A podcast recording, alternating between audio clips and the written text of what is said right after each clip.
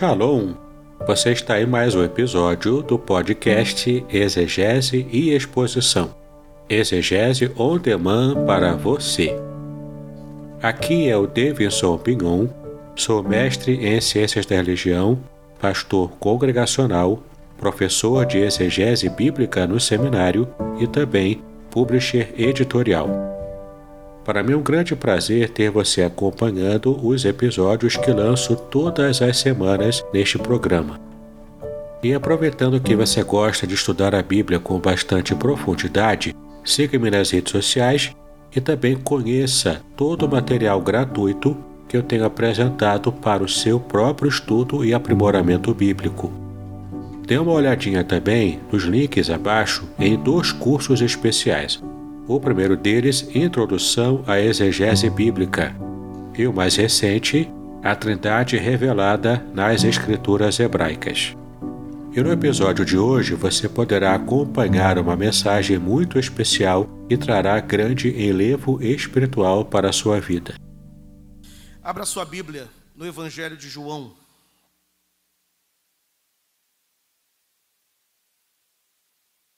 Evangelho de João, capítulo de número 2.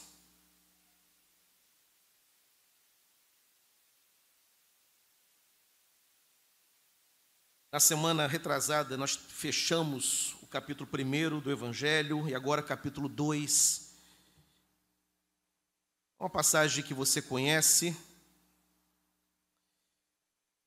Para aqueles que não estão tão familiarizados, que seja bênção, e para aqueles que já conhecem bem esse texto, que o Senhor possa falar novamente e renovar a tua esperança e a tua experiência com Ele. Diz assim, a partir do verso primeiro: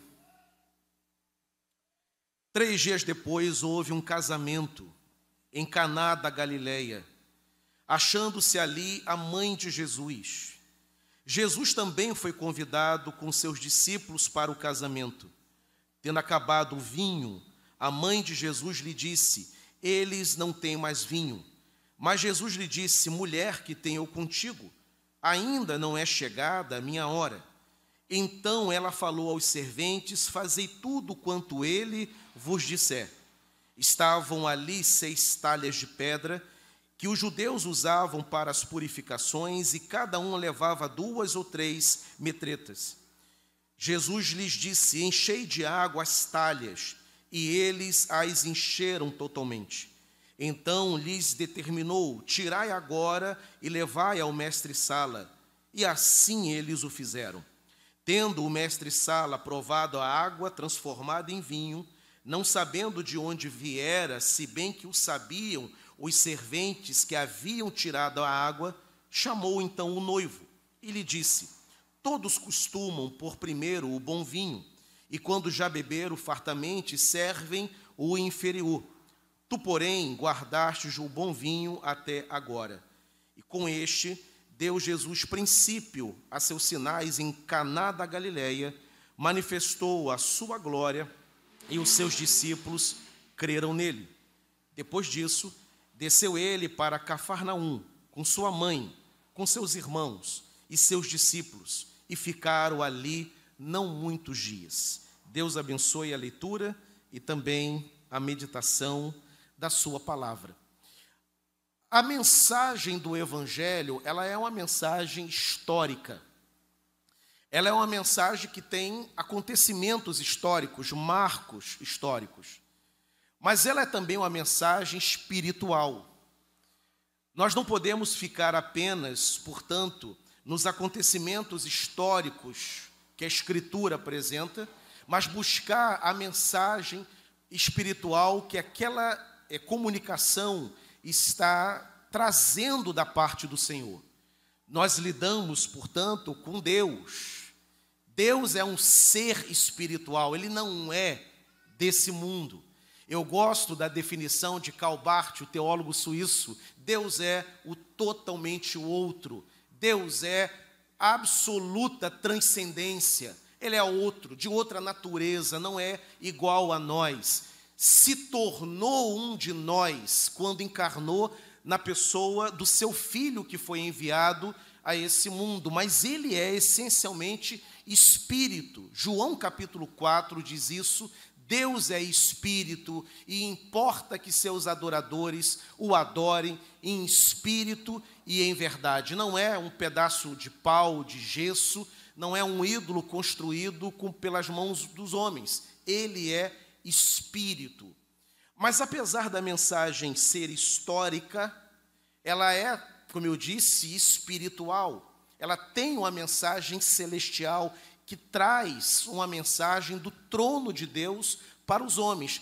E, e, Deus, quando se comunica com os homens, ele escolhe a forma histórica.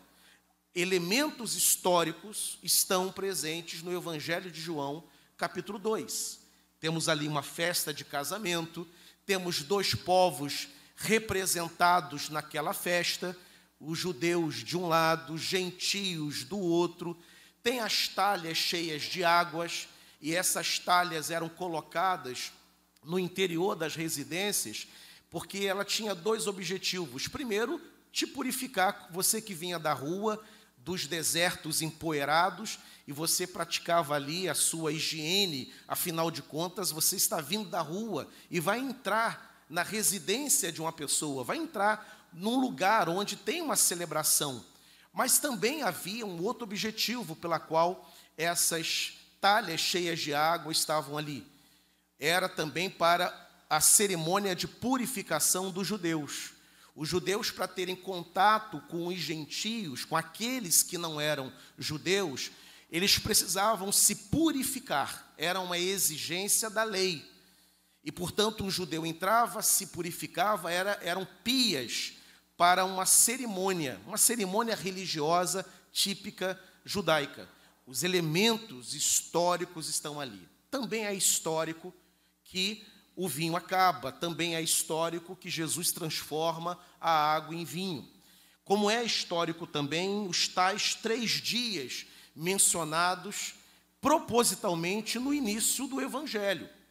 E esses três dias são mencionados e em mensagens anteriores eu já expliquei. A celebração judaica durava sete dias, diferentemente da nossa. Um aniversário, uma festa no Brasil dos tempos presentes dura algumas horas.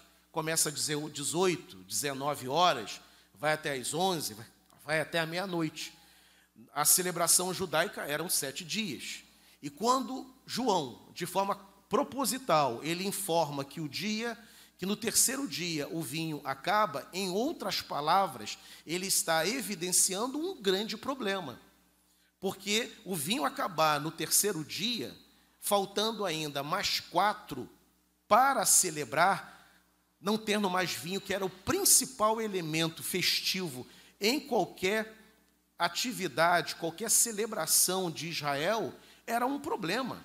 Ninguém estava ali para beber água, Ninguém estava ali para beber outra coisa senão o vinho. O judeu gosta. Né? E, portanto, temos ali esse elemento histórico presente também. Mas qual é a mensagem que o Evangelho de João ele quer comunicar com essa passagem? Por que, que Jesus, ele tendo tantas outras, tantos outros milagres, talvez mais contundentes para promover, o milagre de, por exemplo, curar um enfermo, por que, que Jesus não principia, não inicia o seu ministério público com sinais e prodígios, curando um enfermo? Trazendo um surdo, por exemplo, alguém que tem uma deficiência auditiva, a voltar a, a ouvir ou ouvir pela primeira vez. Por que, que ele não recuperou a vista de um cego? Por que, que Jesus opta em pegar um, talhas cheias de água e transformar em vinho? E não foi somente em função da celebração de casamento ali. Não foi só em função de atender uma demanda que lhe aparece. Existem, inclusive, aplicações muito afetuosas acerca dessa passagem, mas eu posso lhes assegurar que a mensagem do Evangelho, capítulo 2, o Evangelho de João, não está tratando de casamento, não trata sequer de restauração. Já ouvi pregações que usavam o vinho como um símbolo de uma restauração. O vinho acabou, a água é transformada, então, assim como o Senhor transformou a água em vinho, restaurou aquele elemento, assim também o Senhor vai restaurar. Podemos, mas é uma aplicação afetiva, afetuosa, é uma aplicação carinhosa.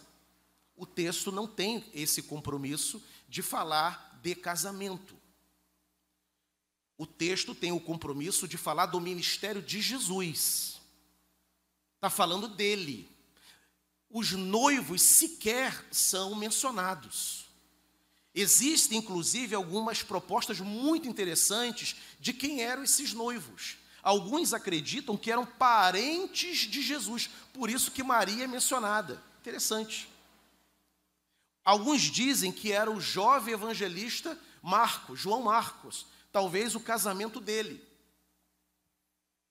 Mas não há no texto a preocupação de identificar o casal. Por quê? Porque casamento não é o tema do Evangelho de João, capítulo 2.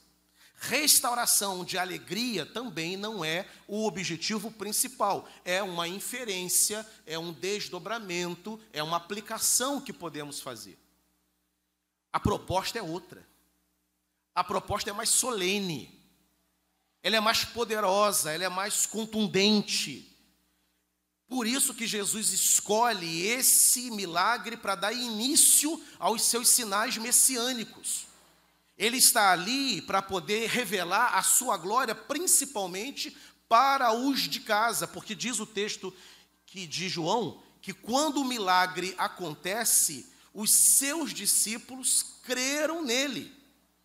Jesus está chamando, primeiramente, os mais de perto, como seus parentes, como sua mãe, e os discípulos mencionados no capítulo anterior, capítulo 1, e André já foi mencionado no primeiro capítulo. Natanael, Felipe e Pedro. Já tem quatro discípulos acompanhando Jesus. Diz o texto que após aquela, aquela manifestação, os discípulos creram no Senhor. Ele escolhe aquele momento para principiar seus sinais, principalmente para aqueles do seu núcleo de convívio mais próximo. E depois outros vão ser alcançados pela palavra messiânica que ele vai compartilhar a partir daquele momento. O que, que se passa? O que, que podemos aprender? com o Evangelho de João, capítulo 2. Primeiramente, Deus está no meio dos homens. E isso era de uma verdade absolutamente clara que Jesus estava comunicando, porque os judeus tinham uma ideia de que Deus ele era achado sim nas orações. Ele poderia ser procurado, ele era alvo das intercessões do povo e se procurado de todo o coração, como diz os Salmos, ele poderia ser achado. Mas havia uma ênfase muito grande no lugar, no templo, no lugar em que eu me desloco da minha casa para encontrá-lo. E quando eu chego lá no templo, é o sumo sacerdote que pega o cordeiro e oferece o sacrifício em prol do pecado dos homens é um Deus em que eu vou até Ele. Agora, o Evangelho apresenta um Deus que anda em nosso meio, um Deus que veio, que deixou a sua glória e se estabeleceu no meio dos homens.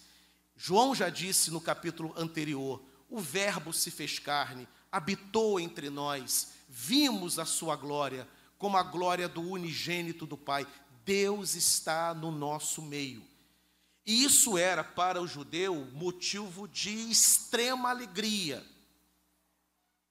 O vinho está aí como um representante, como um símbolo dessa alegria. Ele está ali. Ele não está só na glória. Ele não está só assentado numa, no seu alto e sublime trono, mas ele também veio ao encontro dos homens e se aproximou dos pecadores. É muito comum nós que somos servos do Senhor e até aquele que não tem nenhuma caminhada com o Senhor ainda, se considerasse tão pequeno, tão falho, tão miserável, que se vê, se enxerga distante de Deus, como se o Senhor não tivesse nenhum interesse por ele.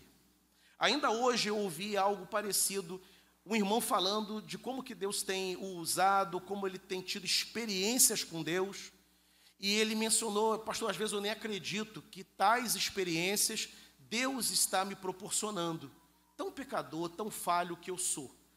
Mas o Evangelho é essa boa notícia de que, apesar de nós, apesar dos nossos pecados, apesar de tudo aquilo que a gente faz de errado, das nossas falhas, dos nossos erros, Ele decidiu nos amar e decidiu andar em nosso meio. Ele está ali, numa festa de casamento, cercado de pecadores, muitas vezes incompreendido, Houve quem acusou Jesus de ser um beberrão, de ser um comilão, porque ele não era asceta como João Batista o era. João Batista era um cara estranho. As representações de João Batista são bastante curiosas. Ele meio que cabeludo, andando com uma roupa estranha no meio de um deserto, meio radical, aliás, meio não, bastante radical comendo gafanhoto, mel silvestre, não querendo muito papo, sendo chamado inclusive de endemoniado por causa dessa sua postura. Asceta, isolado, sozinho, uma voz que clama no deserto. Jesus não. A acusação que era contra Jesus é que ele era um comelão, um beberrão, amigo de publicanos e amigo de pecadores. E eu quero dizer exatamente isso para você. O Evangelho apresenta um Deus amistoso, um Deus acessível. Por maior que seja a nossa transgressão, por maior que seja a nossa culpa e talvez até o sentimento de culpa, porque se tem uma coisa que destrói a alma humana, é o peso da culpa, principalmente daqueles que são servos de Deus e que por alguma fraqueza momentânea, algum lapso, tombam na caminhada, falham com Deus, transgridem a lei de Deus, cometem um erro. E por mais que eles tenham ouvido e aprendido que Deus é perdoador, ele se tortura, porque apesar da palavra assegurar esse perdão, ele não se apropria do perdão. Ele não dorme mergulhado no perdão, ele não acorda. Irmãos, eu sei o que é receber pessoas que dormiam e acordavam debaixo de sentimento de culpa. Eu conheço a realidade de quem dobra o joelho para orar e tem dificuldade de orar porque não acredita que Deus tenha interesse na oração dele. Eu sei o que é. Eu conheço essa experiência de pessoas que não conseguem orar porque acreditam que Deus não vai ouvi-los, ou que até irá ouvir, mas que decidiu não perdoar. E atravessam tempos e tempos, debaixo de um sentimento de acusação. Olham para Deus e não conseguem enxergar esse Deus amistoso que aparece nas pregações. Ele lê a Escritura e ele lê que Deus é amor, mas ele não é absorvido, o coração dele não é capturado pela ideia do Deus de amor. Ele ouve isso, mas entre ouvir isso e deixar a alma ficar sossegada, nessa certeza, há uma distância imensa. E isso, inclusive, há muita gente que, quando ouve uma pregação como essa, o seu sentimento de tortura até aumenta, porque ele não consegue, ele fica desesperado. O Evangelho, então, é claro. Embora Deus sim seja santo, embora sim Deus não quer que nós erremos, Embora assim Deus endireitou as nossas veredas, a graça de Deus nos transformou e nos colocou num caminho bom para andar. É verdade, mas quando eu tropeço, embora o Espírito de Deus se entristeça, mas esse mesmo Espírito que se entristece é o Espírito que vem sobre nós e nos convence e nos chama para o arrependimento, para que recomecemos a caminhada. Quando nós erramos, não é uma medida correta fugir da oração. Ao contrário. E veja como a graça, e aí, irmãos, permita um pouco de teologia aqui, como eu acho curioso esse negócio de que não há, eu falei isso numa das nossas classes de escola dominical, não há graça no Antigo Testamento. No Antigo Testamento só tem lei, graça é do Novo. Que ideia equivocada é essa? Você vai lá no primeiro livro do Antigo Testamento, vai lá no livro de Gênesis, é permeado de graça. Adão comete o primeiro grande vacilo, a primeira grande queda, que estraga o negócio todo. E Deus repreende Adão, mas ele vai ao jardim conversar com Adão, ele chama Adão para uma conversa. E nesse encontro existe ali graça, nesse encontro existe investimento divino. Nesse encontro entre Deus e Adão está presente interesse de Deus por Adão. Aprenda uma coisa: Deus nunca desiste dos seus. É impossível que Deus te lance no limbo da história. Louvado seja o nome do Senhor. Impossível. Ele não lança você no mar do esquecimento. Ele é amigo dos homens, ele está presente na festa de casamento e cercado de pecadores, cercado de gente como eu e você. E esse é o Deus que o Evangelho revela: um Deus que ama, um Deus que sorri, um Deus que investe, um Deus que visita, um Deus que acompanha, um Deus presente, um Deus alegre, um Deus que quer nos ver feliz, realizado no caminho dele. Esse é o Senhor. Primeiro milagre de Jesus. Ele dando de si, ele apresentando esse Deus carinhoso, que não se brinca com ele, é verdade. Jesus nunca escondeu a austeridade de Deus. Ele nos ensinou a respeitar o Senhor, a honrar o Senhor, ele repetiu a lei de Moisés de não tomar o nome do Senhor de Deus em vão. Mas o que ele mais ensina, antes de apresentar essas outras verdades de Deus, é de que o Pai nos ama. E nos ama tanto que nos veio agremiar, veio nos congregar, e enviou o seu Filho para nos reconciliar com Ele. É um Deus festivo. É um Deus presente. Nunca permita que o inimigo das nossas almas, que Satanás, fique soprando no teu ouvido dizendo ele não vai te perdoar. Não adianta você orar. E aí você ora, você ora e o sentimento de perdão não vem. A Bíblia Sagrada, em nenhum versículo, nenhum, se você achar, você me mostra, nenhum versículo, a Bíblia nos ensina a sentir o perdão de Deus. Nenhum lugar. O que a Bíblia ensina é que você tem que crer que em Cristo você está perdoado, louvado seja o nome do Senhor. É fé, não é sentimento. Sentimento oscila, irmão. Hoje eu sinto, amanhã não. Tem fatores que afetam minha sensibilidade. Tem dia que eu estou alegre, eu, pastor Idal, tem dia que eu estou bem, tem dia que eu não estou tão bem.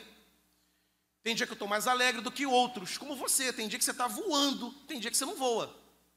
Tem dia que você se arrasta. Mas a fé é esse dom que está presente quando você voa e presente quando você se arrasta. Todo dia. É uma questão de crer. Isso a Bíblia ensina. E não sentir. Você ora, você ora, você ora, e o sentimento de perdão não vem. O sentimento não veio. Mas tem uma boa notícia: você já foi perdoado. Quando a tua vida é colocada diante do Senhor, o sangue de Jesus Cristo nos purifica de todo pecado. Louvado seja o nome do Senhor. João vai dizer: se dissermos que não temos pecado, fazemos ele mentiroso e a sua palavra não está em nós. Porém, se confessarmos os nossos pecados, Ele é fiel e justo para nos perdoar os pecados e nos purificar de toda injustiça. Você já foi perdoado e purificado pelo sangue precioso do Senhor Jesus Cristo, derramado no madeiro há mais de dois mil anos. O perdão já foi concedido perdoado, louvado seja o nome do Senhor. Volta para casa perdoado, meu irmão. Volta para tua casa dizendo: Eu estou perdoado, Satanás, chega das tuas acusações, eu estou perdoado. Foi perdoado. Limpo como uma criança, limpo sangue carmesim derramado sobre você, o sangue do único justo, do Filho de Deus, do eterno Filho de Deus que se fez carne por tua causa. Aí a Bíblia Sagrada vai dizer: quem poderá nos acusar? Calma aí. Se Deus a autoridade última, a instância última, disse que está perdoado e purificado. Quem poderá levantar acusação contra você? Nem você pode. Porque o teu veredito não é maior do que o veredito do Todo-Poderoso, do juiz de toda a terra. Acabou. Perdoado a algema foi quebrada está liberto, meu irmão. Viva com alegria, viva com júbilo, se erga e dê saltos de alegria, o Senhor te perdoou. Somos então os homens mais felizes da terra, perdoados pelo Senhor, purificados. É um Deus festivo. Ele está em nosso meio. Segunda, segunda lição que o Evangelho, essa passagem ensina para nós. Essas talhas de pedra, em número de seis, que estão aqui, juntas, essas seis talhas, elas eram capazes de armazenar mais ou menos algo em torno de 500, 600 litros de água. Mais ou menos. Eram como se fossem pias, literalmente pias, em que a água era armazenada. E você entrava na casa, se dirigia àquela pia, fazia a sua higiene nas mãos, mas também tinha os judeus que utilizavam para o ritual da purificação. Afinal de contas, naquele ambiente tinha não judeus. E nós estamos aonde? Na Caná, da onde? Caná dos judeus? Verso primeiro, não. Caná da Galileia, Galileia dos gentios. Estava assim, ó, de gentio. Quem é, são os gentios mesmos? Todo aquele que não é judeu. Se tivesse um japonês ali, o gentio. Se tivesse um tupi-guarani ali, um indígena tupi-guarani, gentio. Se você tivesse ali, brasileiro, gentio. E no outro lado, cheio de judeu. E para poder se relacionar, fazia o ritual da purificação. Se purificou, agora posso interagir. Isso aqui é muito interessante. O vinho acaba. E aí não tem mais vinho. Terceiro dia, faltam quatro dias. Quatro.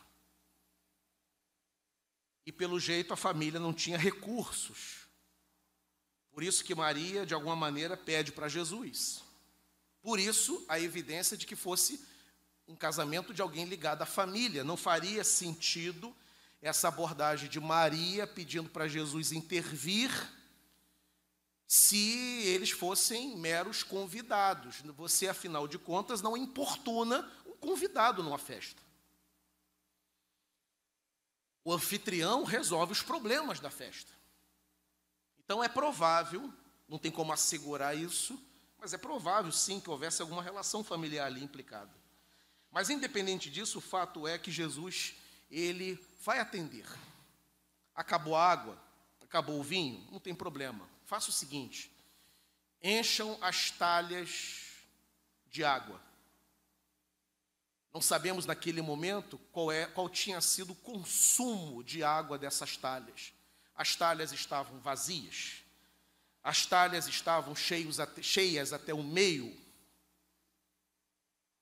Não sabemos. O certo é que algum consumo já tinha acontecido. E ele pede para encher. Quando ele ordena, diz o texto que obedecem à ordem dele e enchem então as, as talhas de água. E quando repentinamente, quando repentinamente acontece o milagre da transformação, a água é transformada em vinho e diz o texto num vinho de excepcional qualidade. Também veio do Senhor e tudo que o Senhor faz é com excelência, é bom. A água toda é transformada em vinho, o casamento está, a festa, a celebração, a alegria daquela festa estavam definitivamente garantidas por causa daquele, daquele milagre. Mas, como eu disse, podemos fazer uma analogia, como geralmente se faz em encontros de casais, pregações em dias de casamento e falar da alegria do casamento que termina e Deus restaura? Sim, podemos, não tem nenhum problema. Até porque ele restaura isso mesmo. Só que o texto não está falando disso. O milagre que o Senhor realiza aqui é evidentemente que garantir a alegria do casamento foi algo extraordinário, foi uma bondade de Deus. Mas tem uma outra mensagem mais contundente aqui. De um lado, judeus, de outro lado, gentios. Embora no mesmo ambiente, separados. E o elemento que marcava a separação eram as talhas cheias de água. As águas purificadoras que marcavam, que delimitavam judeus de um lado, gentios do outro. O que, que Jesus faz? Ele faz desaparecer o elemento que marca a separação, que era a água, símbolo da religião judaica, e ele transforma esse elemento que marca a separação num elemento que marca a comunhão, que marca a união, que marca a alegria, que marca a celebração, que é o vinho. O que Jesus está comunicando, por isso que João vai dizer, por meio desse milagre, deu Jesus início à sua messianidade. O que, que Jesus está mostrando para aqueles irmãos que estavam ali? Até ali, dois povos existiam: judeus, gentios. Judeus de um lado, gentios de outro. Que para interagir tem que o judeu se purificar. Mas agora, diante do Filho de Deus, não há mais dois povos. Agora, diante do Filho de Deus, só há um povo um povo que se chama pelo seu nome, um povo que declara o senhorio de Cristo. Não há mais judeus e gentios diante do Senhor, só há agora filhos de Deus diante do Senhor. A religião, de maneira geral, ela é excludente. O evangelho não, o evangelho é convidativo. A religião separa, o evangelho inclui. A religião afasta, o evangelho aproxima. A religião é símbolo de distanciamento. O Evangelho é a revelação de que Deus veio ao encontro dos homens. Talvez você tenha um dos grandes desejos da tua vida é de sentir-se inserido, tendo essa fé, inserido no povo de Deus, inserido na igreja de Deus, participante de uma igreja através de Jesus Cristo, essa oportunidade maravilhosa te é concedida. O Evangelho abre a porta de acesso ao Senhor. Jesus se apresentou aos homens como o único caminho, a verdade e a vida. E ninguém que procura o Pai consegue se reconciliar com Ele, se não for através dele próprio. Jesus é o caminho até Deus. A religião implicada naquela água, ela é, olha, fica lá. Isso aqui é para poucos, para aqueles que não se misturam. E tem muita gente que olha e se acha assim, pecador, miserável.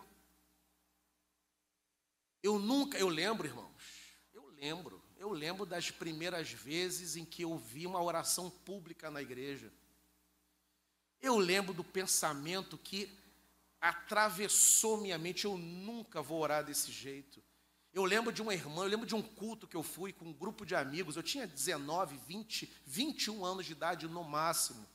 Eu lembro de uma irmã na, na PIB de Trindade, primeira Igreja Batista de Trindade ela orando, a intimidade que ela tinha com Deus, eu falei, eu nunca vou conseguir orar como essa mulher está orando, como essa irmã está orando. Tal a distância que eu tinha daquela mentalidade, daquela vida que aquelas pessoas aparentavam ter. Que vem, eu faço 30 anos, já falei isso algumas vezes, de fé cristã. Eu estou atrás de um púlpito, eu estou pregando a palavra. Como que Deus transforma a vida da gente? Meu querido, se você se acha miserável, pecador, deixa eu falar uma coisa para você: você está no caminho certo e na posição certa. Como Deus ama aqueles que se veem, se enxergam, se reconhecem pecadores e falhos. Uma boa notícia para você, diz a Escritura Sagrada: o coração contrito, Deus não resiste. Deus se alegra daquele que se vê pecador. A Bíblia Sagrada, os evangelhos apresentam dois homens orando: Senhor, graças te dou, porque eu não sou como esses aqui, que fazem isso e aquilo. Eu pago o meu dízimo, eu congrego, eu frequento. E a própria Escritura Sagrada revela um segundo homem que faz a seguinte oração: Senhor, tem misericórdia de mim, o pecador. Aí Jesus ele vai inquirir os ouvintes dizendo: qual dos dois vocês acreditam que voltou para casa justificado? O primeiro ou o segundo, que se vê pecador? Se você chora pelos seus pecados, se você se vê fora da presença do Senhor e isso arde no teu coração, isso te entristece. Você está na presença do Senhor, você está na posição certa, no dia certo. Porque Deus é aquele que restaura. E Ele ama aqueles que se veem quebrantados diante dEle. O Evangelho não é excludente. A porta do céu ainda está aberta, um dia será fechada. Mas o livro de Apocalipse, capítulo 4, tem ali a visão que João tem. Ele olha para o céu numa visão gloriosa e diz a palavra que ele vê uma porta no céu e a porta estava aberta. A porta está aberta. A casa de Deus mantém as suas portas abertas. E hoje pode ser o dia da sua inclusão, da reconciliação e de se tornar também participante do povo dele. Você hoje pode voltar para casa, sendo você também hoje povo de Deus. Não mais gentios e judeus, mas um único povo que se chama pelo nome dele. E há uma terceira e última lição. Diz o texto que Jesus principiou seus milagres em Caná da Galileia, os seus discípulos creram nele e que manifestou a sua glória. O milagre, a bondade, as operações da graça de Deus, elas nos fazem bem. Ter experiência com Deus nos faz bem. Ser alcançado pelo Senhor, ser abençoado pelo Senhor nos faz bem. Porém, o alvo das operações é sempre a glória de Deus.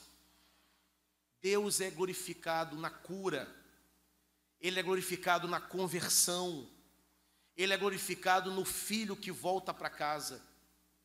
Ele é glorificado no casamento restaurado. Ele é glorificado no desviado que recupera as suas forças. Ele nos faz bem, mas o que ele faz é por causa da sua própria glória. Ao te abençoar, Deus está glorificando o nome dele. E eu quero dizer para você, Deus quer glorificar o nome dele nessa noite. Ele quer glorificar o nome dele. E por isso ele te trouxe aqui para te abençoar. E na bênção concedida, você sairá alegre. Ele vai conceder o que você pede, mas ele também será glorificado. Louvores, reconhecimento, gratidão, corações abertos tudo isso honra e glorifica o nome do Senhor. Que seja essa a noite da tua bênção e a noite em que você, com os teus lábios, vai dar glórias a Deus Pai. Louvado seja o nome do Senhor. Muito bem, agora eu gostaria de ver a sua participação. Entre em contato comigo compartilhe a sua experiência comigo e quem sabe até se você enviar em formato de áudio, eu possa aproveitar a sua experiência para apresentar no próximo episódio do podcast Exegese e Exposição. Eu sou Davidson Bignon e eu ajudo pastores e líderes cristãos a fazer estudos bíblicos da igreja, sem terem problemas com interpretações erradas. Se você então está pensando em compreender a sua Bíblia com segurança, não deixe de assistir a mais episódios como este aqui. Então, assine o canal, acione o sininho, curta, comente e também compartilhe. Ajude-me a ampliar o alcance com estudos bíblicos de qualidade na internet. Que Deus abençoe os seus estudos, paz e bênçãos sobre a sua vida.